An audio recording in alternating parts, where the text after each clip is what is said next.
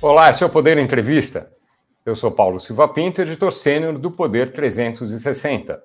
Vou entrevistar o líder do pessoal na Câmara, Guilherme Boulos. Guilherme Boulos nasceu em São Paulo, tem 41 anos e é formado em filosofia pela USP. Especializou-se em psicologia clínica pela PUC. Desde os 18 anos, integra o Movimento dos Trabalhadores Sem Teto, o MTST. Em 2020, foi candidato a prefeito de São Paulo chegou ao segundo turno e ficou em segundo lugar.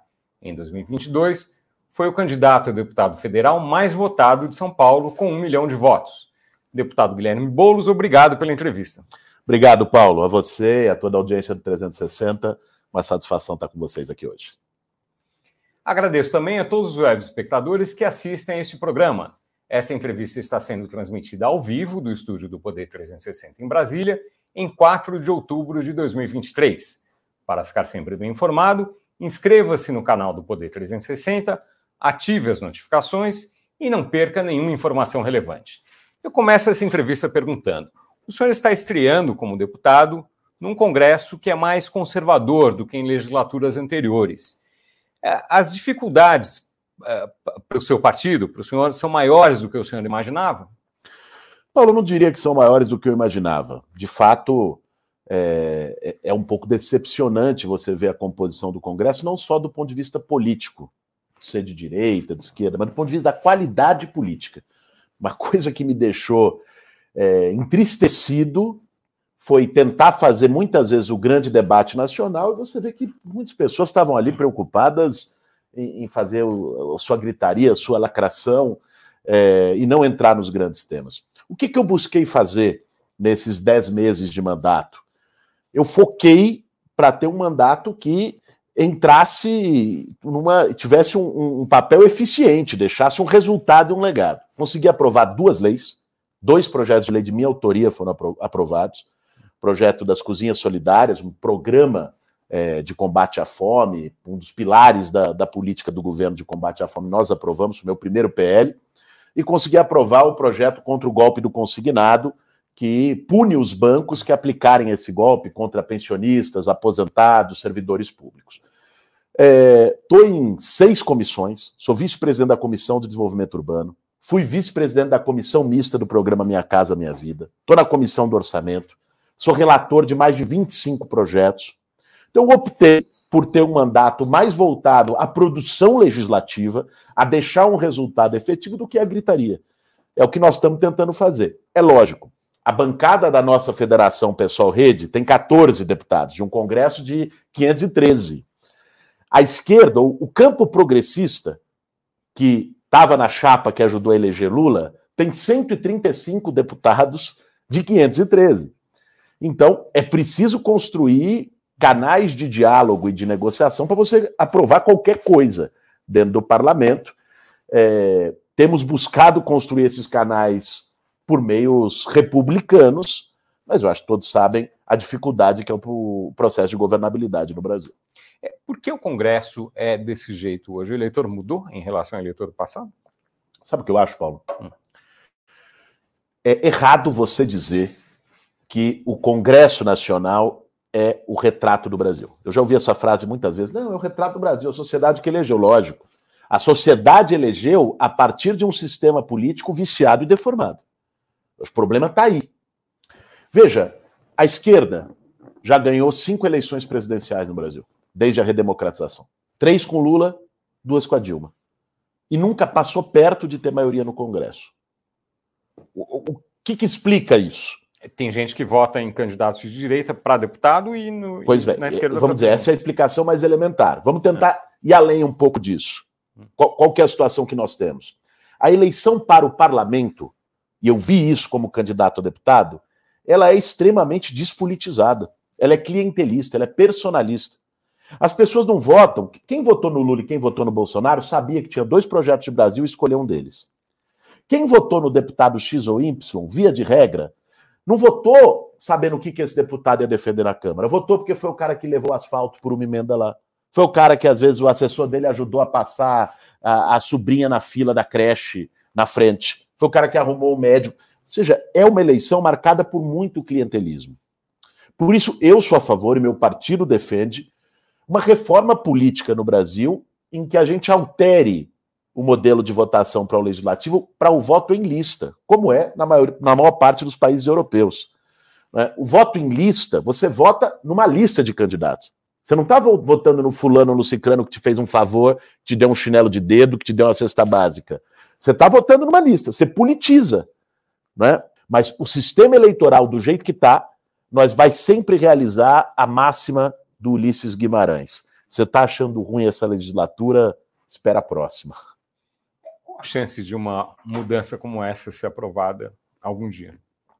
Eu acredito que a única chance de uma mudança como essa ser aprovada é se criar um movimento de opinião e de pressão na sociedade brasileira. Eu não vejo como possível que isso parta apenas de dentro do Congresso. Esqueça, ninguém abre mão dos seus privilégios voluntariamente.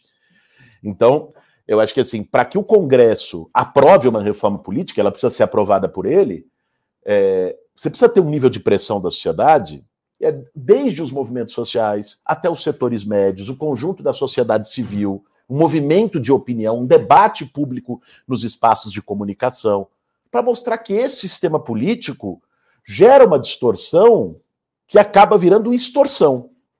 Certo? Porque, veja, o Centrão, e eu não quero generalizar aqui, porque eu estou lá, conheço deputados que são dos partidos ditos do Centrão, e alguns deles eu tenho o maior respeito, porque sei que são pessoas sérias. Mas, em sua maioria, o campo do Centrão é um campo que foi base do Sarney. Sarney ajudou a criá-lo, inclusive. Foi base do Collor. Foi base do Itamar. Foi base do Fernando Henrique. Foi base do Lula. Foi base da Dilma. Ajudou a derrubar a Dilma. Foi base do Temer. Foi base do Bolsonaro. E agora está sendo base do Lula. Como é que você explica? Ou seja, é, se há governo, é a favor. É, é, uma, é, é uma forma de captura. Eu acho assim: é preciso delinear melhor as posições políticas para que o, o parlamento expresse os grandes debates nacionais, expresse de, fato a cara da sociedade brasileira. Então, é, eu acho que esse, esse debate precisa ser feito com o conjunto da sociedade. Eu acho que o nosso desafio é convencer e mostrar para o conjunto da sociedade brasileira que este sistema político cria vícios de governabilidade que só serão superados com uma reforma política. Qual a sua avaliação do governo do presidente Lula nesses dez meses? Eu acho que o presidente Lula fez de uma forma exemplar a lição de casa que ele precisava fazer. Veja, nós tivemos quatro anos de devastação, de destruição nacional. Os programas sociais foram descontinuados. O papel do Estado foi né, jogado às traças. Um, governo que. O, o, Brasil virou um pária internacional, espalha a rodinha da, dos encontros internacionais. O Brasil perdeu o respeito para fora. O governo Bolsonaro, eu não vou nem falar aqui da pandemia, não vou nem falar aqui da, da instabilidade para a democracia, a tentativa de golpe de Estado do 8 de janeiro. Uma tragédia. Foi nesse cenário que o Lula pegou o país. O que, que o Lula precisava fazer? e fez muito bem nesse período. Primeiro, do ponto de vista interno, recuperar os programas sociais e as políticas públicas, a capacidade de investimento para melhorar a situação econômica. Bom, basta ver os dados. Inflação controlada, desemprego com índice mais baixo desde 2015, investimento público voltando a crescer, permitindo uma melhora dos serviços públicos na ponta, retomada de programas como Minha Casa Minha Vida, retomada de programas como o PA, o Programa de Aquisição de Alimentos, que eu tive a honra de ser o relator na Câmara, retomada do Mais Médicos, ou seja, retomou políticas para atender os mais pobres. Isso para dentro. Para fora, recuperar a honradez e a soberania, o papel altivo do Brasil eh, na relação com os outros estados nacionais. E isso o presidente Lula fez como ninguém. Né? Agora, no, na ONU, no G20, o Brasil assumindo a presidência do G20, é, voltando com o discurso da ONU. Porra, o último discurso da ONU de 2022, Bolsonaro foi lá para falar sobre cloroquina. Tenha santa paciência, que vergonha. Lula foi lá para falar das desigualdades globais, do combate às mudanças climáticas, dos grandes temas nacionais. E de forma altiva apontando as responsabilidades dos países de capitalismo central, dos países mais ricos, e ao mesmo tempo assumindo as nossas responsabilidades, retomando o tema da Agenda Verde e conseguindo sediar a COP30 em Belém, no coração da Amazônia. Então, o, o, a avaliação que eu faço do governo é de é, missão cumprida para o primeiro desafio, que era reconstruir e reposicionar o país. Agora nós vamos ter outros desafios e eu tenho muita confiança que o presidente Lula vai saber nos liderar para cumpri-los. Houve erros significativos nesses 10 meses? Olha, eu não, não, chamaria de um erro significativo, mas eu acho que houve, no começo, um, um bate-cabeça em relação à relação com o Congresso, a composição. Isso foi visível, isso foi. Quase houve a derrubada da MP da reforma ministerial. Que, que eu acho que o governo se confrontou, por isso que eu não chamo de erro. O governo se confrontou com uma realidade de anomia institucional em que o Congresso assumiu papéis que não tinha e que não deveria ter numa democracia estabilizada. Não é papel do Congresso controlar o orçamento, é papel do Congresso, pela lei de diretrizes orçamentárias, pela LOA, definir os termos do orçamento. Mas executar o orçamento é papel do executivo. E o Bolsonaro, como era um governo é, bom, que não estava preocupado em governar, estava preocupado em ficar falando groselha no cercadinho todos os dias para atiçar sua base eleitoral e fazer guerra cultural, é isso que ele fez durante quatro anos, ele foi lá e terceirizou o orçamento para o Congresso Nacional, para a Câmara e para o Senado. O Lula quer governar e falou: não, eu quero recuperar isso, esse poder sobre o orçamento. Foi o fim do orçamento secreto. Só que eu acho que aí teve um choque que não se percebeu que tinha, eles arraigaram uma cultura, inflacionaram a governabilidade de um jeito muito duro. E o governo, nos os primeiros meses, foram meses de, de, de confronto até chegar um freio de arrumação para estabilizar uma relação com o Congresso. É, ter uh, um ministro do PP um ministro do Republicanos uh, foi uma opção correta na sua avaliação? Eu acho que para o presidente Lula, na circunstância que nós estamos e na correlação de forças, foi uma opção do que era possível. Certo? É lógico, eu não preciso dizer aqui que eu prefiro a Ana Moser no Ministério do Esporte do que o, ministro que entrou, que é meu colega lá na Câmara, o, o líder do PP. É, agora, a questão é a seguinte: o campo que elegeu o Lula tem 135 deputados, de 513. Não tem um terço. Não aprova nem nome de rua sozinho. Então, isso, isso forçou o presidente Lula a buscar uma ampliação com outros setores para ter governabilidade no Congresso. O que eu acho que a governabilidade não pode se basear só aí. O próprio Lula disse isso recentemente, quando deu uma declaração dizendo: pô, eu acho que os movimentos sociais têm que estar mais ativos. A governabilidade se dá nessa relação com o Congresso, mas também se dá com a movimentação da sociedade apresentando as suas pautas e as suas cobranças. E eu acho muito importante que isso, no próximo período, passado o risco golpista, que isso possa reacender nas ruas do país. É, isso dos, da atuação dos movimentos sociais uh, tem essa, esse lado, uh, essa, essa, esse significado mencionado, e tem também um outro que é considerado inconveniente por alguns analistas, que é a possibilidade de a direita crescer com isso. Sabe Qual quando a, sua... a, direita cresceu, Paulo? É. Quando a esquerda saiu da rua. Olha o histórico quando a esquerda e os movimentos sociais populares deixaram um pouco a rua, a direita tomou a rua. Não tem espaço vazio, não tem vácuo na política.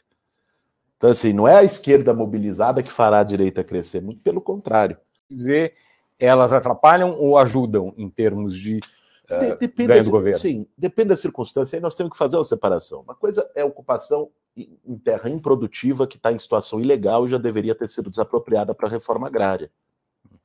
Né? Outra coisa são ocupações em terras que não têm essa característica. E às vezes a, a, a sociedade diferencia isso também. Eu venho de um movimento que é o movimento dos trabalhadores sem teto, né? Uhum. E que há um preconceito e uma tentativa de criminalização brutal, como há com o MST, há com o MTST, que foi essa CPI do MST, foi uma vergonha, uma tentativa de criminalizar e que, e que terminou como só poderia terminar do jeito que terminou, em nada. É, mas eu, eu senti isso na pele, eu fiquei 22 anos uhum. Paulo, militando no movimento de luta por moradia. E às vezes eu tenho que encarar ainda memes. Ah, o Boulos invade a casa dos outros, o MTST toma a casa dos outros. Né? Isso não é verdade.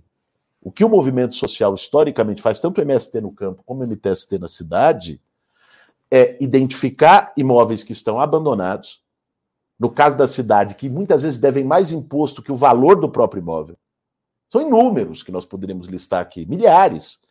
Imóveis que IP, a dívida de IPTU dele é maior que o valor do imóvel.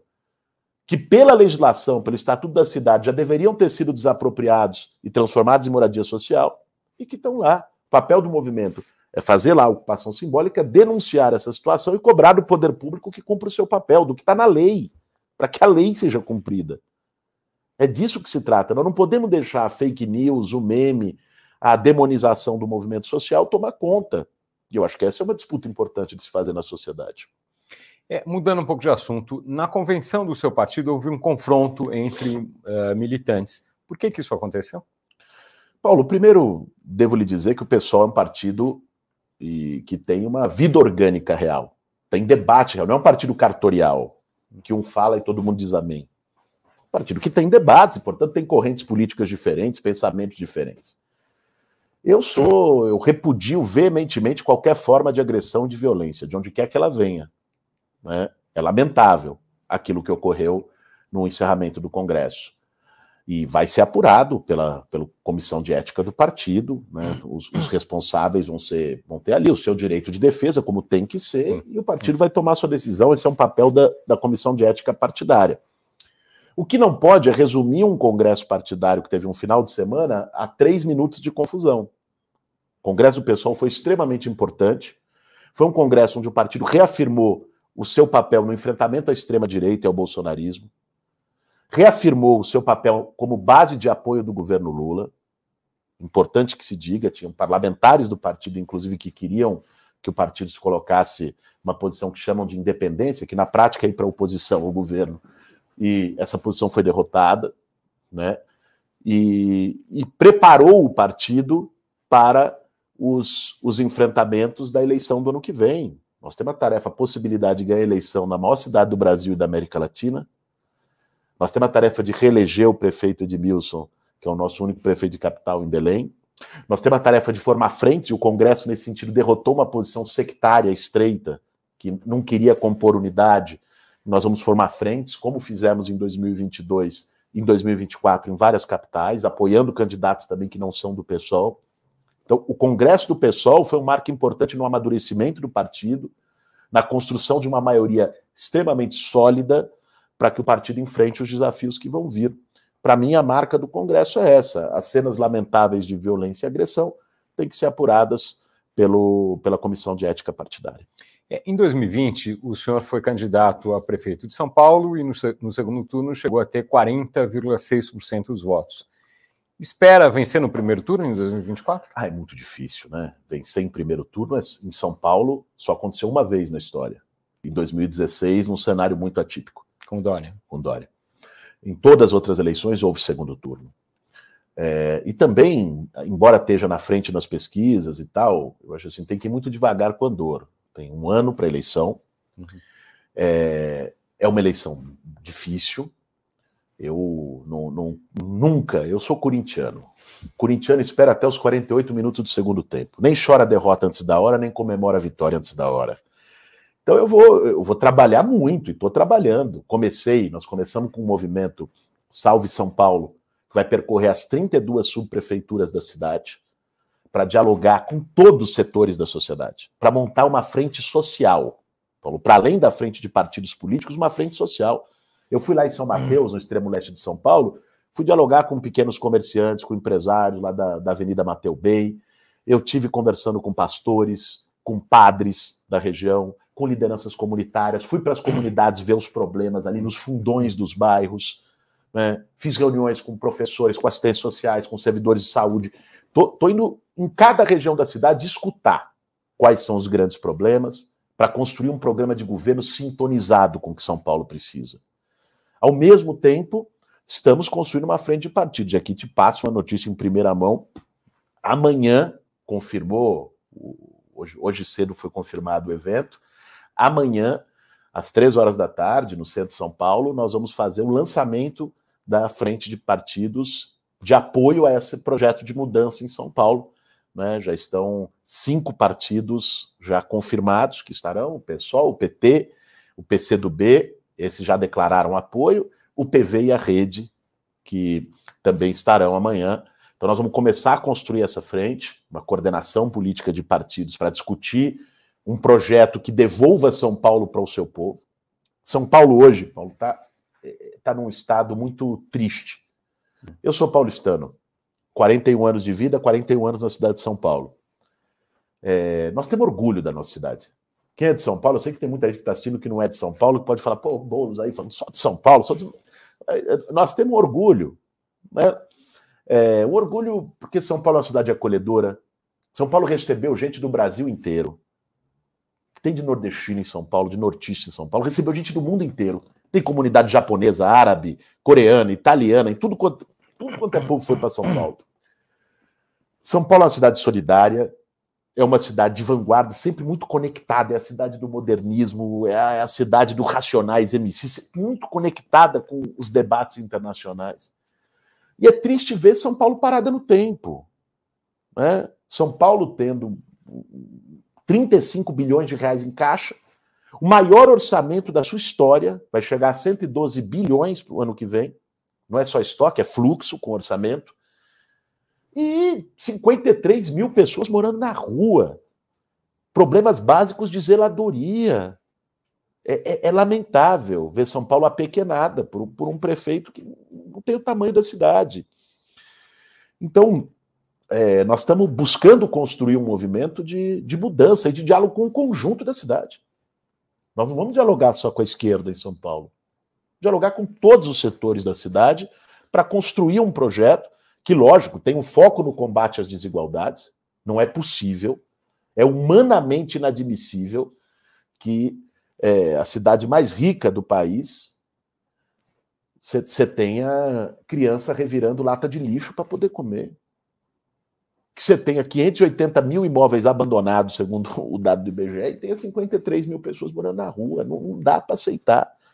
Que você tenha a quantidade de áreas de risco em São Paulo é 12 vezes a área do Parque do, Bira, do, Parque do Ibirapuera. Tem dados, Paulo, eu tenho estudado muito a cidade nesse último período. Expectativa de vida. Você pega o Jardim Ângela, na Zona Sul, perto da minha casa, no Campo Limpo, ou pega Cidade Tiradentes, São Mateus, na Zona Leste, expectativa de vida de 59 anos. Você vai para os bairros mais ricos da cidade, Moema, Vila Nova Conceição, Itaim Bibi, a expectativa de vida é de 81 anos. 21 anos de diferença de vida das pessoas pelo bairro que ela mora, na mesma cidade. O IDH da Suécia e o IDH da África subsaariana. Não tem cabimento. Isso não, isso não, não dá, é indignante, não dá para aceitar. É preciso ter um projeto de cidade que combata essas desigualdades. E combater desigualdade não é bom só para o pobre que precisa da política social, é bom para a cidade inteira, torna a cidade mais segura, torna, reduzir o abismo social, torna a cidade menos conflagrada, mais harmoniosa, e ao mesmo tempo modernizar São Paulo. Eu fui agora, estava semana passada, fui a convite do presidente Lula, Lula para a ONU é, na Assembleia Geral, e aproveitei, fui para. conversei com o ex-prefeito de Nova York, Bill de Blasio, fui para a Colômbia e fui para Harvard conversar com 15 especialistas em questão urbana. Para dialogar e entender o que, que as cidades globais estão discutindo. As cidades globais estão discutindo redução de distância, transição energética, é, tratamento, transformação dos resíduos sólidos em energia. Estão discutindo, sabe, revolução verde. Isso, isso é que o mundo todo discute. São Paulo não, não consegue é, tapar buraco na calçada. É triste. Então, é por isso que nós estamos lançando esse movimento. Agora, o senhor mencionou o PT. Parte do PT resiste à sua candidatura, ou tem restrições. Isso vai atrapalhar a campanha? Essa é página virada, Paulo. Teve setores do PT que não que queriam lançar candidatura própria. Eu entendo isso, era um debate que é compreensível e legítimo. Porque o PT sempre teve candidato próprio em São Paulo, desde a redemocratização. Já governou a cidade por três vezes. Então é natural que pela primeira vez que o PT apoiará alguém de fora do partido, houvesse vozes que questionassem, que ponderassem. Mas a convenção do PT aprovou a entrada na frente em torno do meu nome por unanimidade, no começo de agosto. Esse debate está totalmente superado. O PT está integrado à nossa equipe coordenação de pré-campanha. E o PT, com a experiência que teve de campanha e de governo na cidade de São Paulo, com uma militância capilarizada, enraizada nos quatro cantos da cidade, vai ser decisivo para o desafio que nós vamos enfrentar no próximo ano. Quem é o vice ideal no PT? Paulo, nós fizemos um compromisso, um acordo que é deixar o debate de vice para o começo do ano que vem. Porque, veja, esse ano nós precisamos dialogar com a cidade. Então nós vamos lá, 32 subprefeituras, uma a uma, do Marcilac a Perus, de Itaim Paulista ao Jardim João 23. Eu quero dialogar com todas as regiões da cidade de São Paulo para, é, enfim, construir um, um, projeto, um programa de governo. Quero trazer partidos, quero trazer entidades da sociedade civil para conversar com a gente sobre isso, para se somar a esse projeto. E aí, eu acho que no momento certo, até março do ano que vem, a gente constrói o nome da, de vice na chapa. É, o Lula, como candidato a presidente, buscou um vice de centro. Seria esse o perfil ideal do seu vice? É o que eu te disse, Paulo. Eu acho que assim, é, essa definição ela é precoce hoje. Agora, a tendência natural é que o meu vice ou a minha vice seja do Partido dos Trabalhadores. Justamente pelo que eu lhe falei, o PT é o maior partido do Brasil, é o partido do presidente da República. É o partido que sempre teve candidato em São Paulo. Fez um gesto de abrir mão de candidatura própria e nos apoiar. Então é razoável que a vice na chapa seja do PT. Parte dos eleitores uh, veem o senhor como um manifestante radical uh, na avaliação deles, um invasor de propriedades, enfim, em determinados momentos. Isso, essa visão vai atrapalhar a sua candidatura? Paulo, eu quero ter oportunidade de dialogar com as pessoas que ainda me veem com um certo preconceito, ou sobre uma lente de caricatura, ou com certo medo até, com insegurança. Eu quero aproveitar esse próximo ano para dialogar francamente, olho no olho, com essas pessoas, fazer um diálogo franco, sincero. Minhas posições são conhecidas. Eu estou na política, Paulo, porque eu quero enfrentar a desigualdade social, que para mim é o maior mal que existe no nosso país. Para mim é o sentido de estar na política. Eu entrei com 18 anos de idade no movimento social de luta por moradia e fui morar, conjunto com o Sem Teto, moro na periferia de São Paulo até hoje, movido por um sentimento de indignação com o tamanho das injustiças e das desigualdades que nós temos no nosso país. É esse mesmo sentimento que me levou a me filiar a um partido, a concorrer a campanhas, a ser deputado. E é o que me move a ser candidato a prefeito da minha cidade. É, agora, quando você está na política, você precisa entender que você precisa dialogar e construir junto. Veja, eu estou como deputado, estava mencionando dos dois projetos de lei que eu apresentei e consegui aprovar. Aprovei com votos do PMDB, com votos do PSD, com votos do União Brasil, com votos de partidos de centro e até de direita. E sem isso eu não aprovaria. Isso foi fruto de um diálogo. Às vezes tinha que mexer num ponto ou no outro do projeto para poder passar. É disso que se trata. Sabe? As pessoas não, não precisam ter medo da mudança. Ainda mais com o estado da obra que é hoje a cidade de São Paulo. Crítica, caótica, insegura, desumana, parada no tempo. E eu estou dialogando com esses setores. Eu não acho que é radical você lutar para que as pessoas tenham um teto. Não acho radical lutar para que as pessoas possam comer, tenham segurança alimentar. Não é radical a gente querer uma cidade em que as pessoas que vivem em cidade de Tiradentes não morram 20 anos antes das que vivem nos jardins. Eu quero aproximar e promover igualdade de oportunidades. Se a política não servir para isso, ela não serve para mais nada. Eu tenho mais profundo desprezo por quem usa a política para ter benefícios pessoais. Mais profundo desprezo. Eu acho que isso, isso desmoraliza a política, que é uma atividade extraordinária. É o instrumento, é a ferramenta que a gente tem para mudar a sociedade. Né? Que mexe com a esperança e com o sonho das pessoas. Você ter é, alguém que se locupleta, que usa isso para privilégios. E eu acho importante, inclusive, dar gesto. Eu dei um gesto. Quando entrei aqui na Câmara, é, os deputados todos recebem um auxílio mudança de 30 mil reais. Não vou aqui julgar quem aceita ou quem não aceita, isso cada um toma as suas definições. É, e eu peguei os 30 mil reais e doei para o padre Júlio Lancelotti, para o trabalho social que ele faz. Sim, eu acho que tem coisas, meu caro, que a gente precisa, a todo momento, eu aqui em Brasília, no Congresso, faço isso diariamente, um exercício diário, quase um mantra, a gente pensar por que, que a gente está na política. Por que, que eu, eu, faço, ainda mais naquele Congresso insalubre, difícil, é, por que está na política? Eu estou na política para enfrentar desigualdades. Entendo que a forma de fazer isso não é com violência, pancadaria. A forma de fazer isso é, óbvio, tendo a caneta na mão, podendo fazer política pública e com diálogo com quem pensa diferente. Na democracia, inevitavelmente, você dialoga com quem pensa diferente. É o que eu tenho feito. Eu tenho dialogado com empresários em São Paulo. Fui dialogar com a Associação Comercial em São Paulo. Eu fui dialogar com todos os setores da sociedade. Né? Inclusive setores que não tem nada a ver com o meu campo político. Né? Então, é isso que eu quero fazer, é dessa forma que eu quero governar a cidade. Qual a sua avaliação da greve dos metroviários em São Paulo? Paulo, veja bem, é, você ter os sindicatos fazendo reivindicações, categorias de trabalhadores fazendo reivindicações, e mesmo o direito de greve é previsto constitucionalmente como legítimo.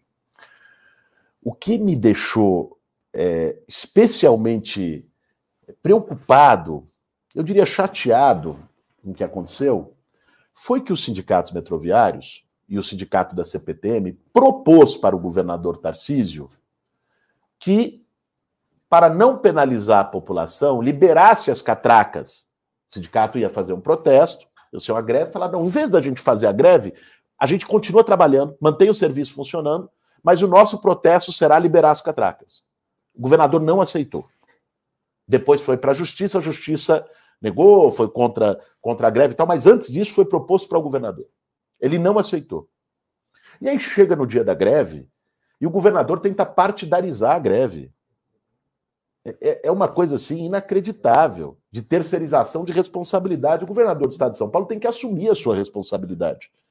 Ele é o gestor do estado. Ele deveria ter feito uma negociação razoável com a categoria. Não fez. Apostou no conflito e não no diálogo. E quis terceirizar a responsabilidade, colocar o meu partido, o meu nome.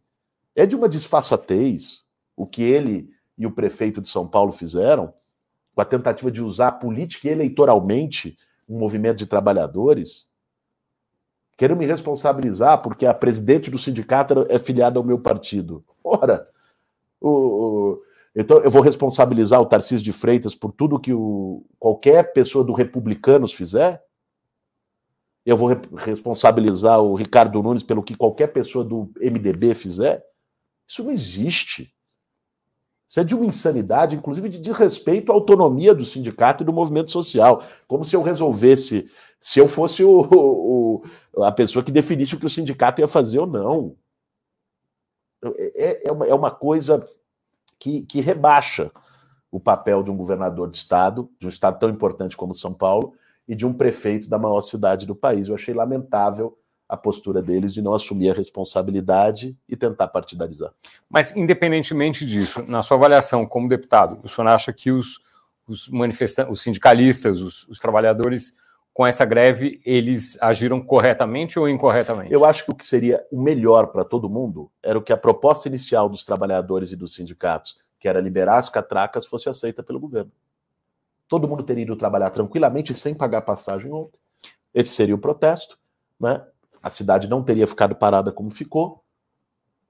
E acho, aliás, que o governador Tarcísio já passou da hora de resolver o problema do, da linha 9 mobilidade, da via mobilidade, que ele coloca como o, o, ali a, a, a, joia da coroa, dizendo que a privatização funciona. Pegue lá o, o trem no Grajaú às 6 horas da manhã, pela, pela via mobilidade, na linha 9.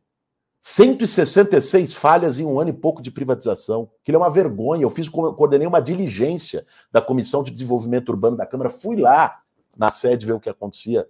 É um escândalo o que eles estão fazendo. E colocar isso como referência? Ontem paralisou, hoje está com velocidade reduzida. Então, eu, eu, acho que antes de, de sair apontando o dedo e acusando os outros, o governador Tarcísio deveria olhar o próprio quintal. É, a Cracolândia, na região central de São Paulo, um dos principais problemas da cidade, algo que se arrasta há muitos anos. Diferentes governos diferentes partidos tentaram enfrentar isso e não, não resolveram. Será possível resolver isso em quatro anos? Olha, a Cracolândia é um problema complexo. Eu me lembro até hoje, quando João Dória ganhou a eleição em 2016 e disse: Eu vou acabar com a Cracolândia em um mês. Todo eleitor de São Paulo deve se lembrar. O que aconteceu de lá para cá nesses sete anos é que a Cracolândia só ampliou e se dispersou. Está em mais regiões. Só piorou a situação. A fórmula que eles utilizaram nesse período decididamente não deu certo. Fórmula que o, que o Dória, o Ricardo Nunes, os governadores anteriores, atuais, utilizaram, falhou. Quer achar que ia resolver problema, o problema da dependência química daquelas pessoas jogando bomba. Isso até cria uma sensação, as pessoas que estão inseguras, porque está impossível andar no centro de São Paulo, olham e falam, pô, a polícia está fazendo alguma coisa. Mas no minuto seguinte, isso vira arrastão em farmácia, saque. É o que virou, foi o que eles fizeram. Dispersão indo para outros lugares. Esse não é o caminho. Pergunte para um comerciante da região que está fechando as portas se a situação melhorou. Para um morador da região que não consegue andar com o celular na mão na sua rua se a situação melhorou. Está um caos que, que eu acho, e aqui te digo, não só como pré-candidato a prefeito, mas com alguém que teve oportunidade de fazer uma formação, é, fiz especialização em psicologia clínica, fiz formação psicanalítica, fiz meu mestrado em psiquiatria. É, ali, nós temos um problema de várias dimensões, pelo menos quatro dimensões. A primeira de saúde mental. Tem um problema de dependência química, de droga. E nós temos que tratar aquilo como pessoas dependentes. Eu me coloco, às vezes, penso, qual é a situação de uma mãe que seu filho começa a usar crack e ela não tem a quem recorrer? Porque esse é um problema. Nós temos pouquíssimos espaços de atendimento álcool e drogas na cidade de São Paulo, insuficientes para uma cidade com 12 milhões de habitantes. Ali eu acho que nós temos que fazer uma operação de CAPES móvel. Uma pessoa que está dependente da droga, Paulo, ela não vai até um CAP fazer o prontuário. Esquece. Você tem que ir até ela. Uma operação de CAPES móvel, ver caso a caso, o que é redução de danos, o que é caso de internação, o que é... e fazer um, um, atendimento de saúde mental bem feito, criterioso, profissional, sem criminalizar a pessoa e, e, ao mesmo tempo sem leniência. Você tem que tratar ali a situação como ela é. Segundo, é um problema de segurança pública, naturalmente. Porque você tem um tráfico atuando lá tráfico de drogas. Agora, a droga, o crack, não nasce dentro da estação da luz, ele chega até lá por uma rota, às vezes por circulação internacional. Você tem que ter uma atuação de inteligência, é papel do Estado, da Polícia Civil, para interromper esse fluxo. Terceiro, é um problema de moradia. Ali você tem mil, mil e quinhentas pessoas em situação de rua. E uma coisa alimenta a outra. A pessoa está lá, morando na rua, largada, jogada, sem perspectiva, ela vai para droga. E a droga mantém ela na rua. Então você precisa quebrar o ciclo do vício. Você tem que ter políticas de acolhimento, como foi feito no programa de braços abertos, na gestão Haddad. Faltou continuidade, faltou escala. Eu tenho dúvida se isso se faz hoje por hotéis sociais, como foi uma opção, ou se faz por locação social, acolhimentos em abrigos humanizados e tudo mais. Quarto, é um problema de emprego e renda. Nós temos que dar oportunidade para as pessoas. Eu quero que o jovem seja um menino de 13 anos que está na Cracolândia, que é uma coisa triste de ver. Eu tenho uma filha de 13 anos. Eu quero que o jovem tenha o primeiro emprego, não a primeira arma, não o primeiro cachimbo de droga. Essa é a batalha. Então, um programa que nós estamos defendendo é um programa de frente de trabalho. Seguinte, pegar aquelas pessoas, você vai dar atendimento à saúde mental. Você vai dar um acolhimento de moradia. Você vai estender a mão e dizer, meu caro, vou te dar uma oportunidade. Você vai trabalhar na zeladoria da cidade. Você vai receber um salário mínimo, um salário e meio, para reconstruir sua vida. Porra, olha como é que tá as praças de São Paulo. Viraram mato. Bota a gente lá para fazer capinagem. Bota a gente lá para fazer pequenas obras nos bairros, pequenas obrinhas de infraestrutura, simples, fáceis, que não precisam de grande formação. Bota para fazer formação profissional também. Eu tive outro dia com o Ramalho, do presidente do Sindicato da Construção, dos Trabalhadores da Construção em São Paulo, que está pensando um projeto de propor uma escola de formação para as pessoas em situação de rua, para dar qualificação profissional na construção civil para as pessoas poderem ser empregadas. É por aí, meu caro. Então, assim, é simples? Lógico que não. Não já tinha sido feito. É do dia para a noite? Também não. Mas eu acho que se a gente acertar, olhando as experiências internacionais do que deu certo, e fazer essa ação combinada em quatro áreas: segurança pública, saúde mental, moradia, emprego e renda, a gente consegue resolver o problema da Cracolândia. Em quanto tempo? Difícil dizer, Paulo. Difícil dizer porque você não tem um, um precedente. Você tem experiências internacionais. Eu fui para Lisboa. Em Lisboa tinha uma Cracolândia, em Portugal. Fui conhecer o programa de Housing First e redução de danos que eles fizeram lá. Só que a Cracolândia de Lisboa era incomparavelmente menor que a de São Paulo, até porque Lisboa é uma cidade muito menor que São Paulo. Então, a gente não tem um precedente de uma para poder dizer, olha, num laboratório, numa situação tal, se resolveu assim. Mas eu acho que nós precisamos é construir um caminho com começo, meio e fim. Demagogia de dizer, vou resolver em um mês. Como o Dória fez, demagogia de demagogia, o inferno está cheio. Não resolve nada. Eu acho que nós temos que ter um projeto que para em pé, que custa tanto, que tem começo, meio e fim, e trabalhá-lo com continuidade para que a cidade se livre dessa pecha. É, o governador Tarcísio de Freitas tem uma, é um projeto, enfim, uma, uma ideia, uma proposta de transferir a administração pública para a área onde está a Cracolândia. Isso ajudaria? Olha, eu acho que essa é uma medida muito mais simbólica do que efetiva. Porque transferir a administração pública não significa necessariamente aquecer a economia de uma área. Pega o Palácio dos Bandeirantes, que é o centro da administração pública hoje, está lá no Morumbi. Que comércios tem em volta ali? Que, que, que, que tem de vida urbana em volta ali? Nada. Uma região relativamente erma. Né? Com grandes mansões, grandes casas. Tem um estádio ali um pouco abaixo, o Hospital Albert Einstein um pouco abaixo. Mas, ou seja, não, não, não, o fato de ter ali o Palácio dos Bandeirantes não, não criou um polo de convivência naquela região. É que teria secretarias também, né? Um Pode levar secretarias, você vai ter um pouco mais de trabalhadores circulando ali, de servidores circulando ali, talvez isso possa ativar um pouco o comércio, ou, ou bares e restaurantes, eventualmente, setor de gastronomia na região. É, não estou lhe dizendo que eu sou contra, eu só acho que essa é uma medida tímida. Nós precisamos de muito mais para aquela região. Deputado, já caminhando para o fim, é, tem algum tema que não tenha sido perguntado aqui que o senhor queira comentar? Paulo, eu acho que nós tratamos de, de, das importantes questões do Congresso Nacional, da cidade de São Paulo. Eu só acresceria o seguinte: é, nós temos um, um, desafio no ano que vem em São Paulo, na maior cidade do Brasil. É o desafio de São Paulo é, superar um atraso, buscar entrar no século XXI, se conectar com os debates e mudanças das grandes cidades globais se modernizar e, ao mesmo tempo, combater a desigualdade é, inacreditável, indignante que nós temos na cidade mais rica do Brasil. Eu estou buscando me preparar para fazer isso, para conduzir esse processo. É, e eu sei que eu vou enfrentar uma máquina, eu sei que vamos usar toda essa máquina, de fake news, inclusive, atacar. O que você mencionou aqui, ah, Boulos é radical, é extremista, invade casa, todo esse tipo de caricatura para criar um medo, um pânico na população.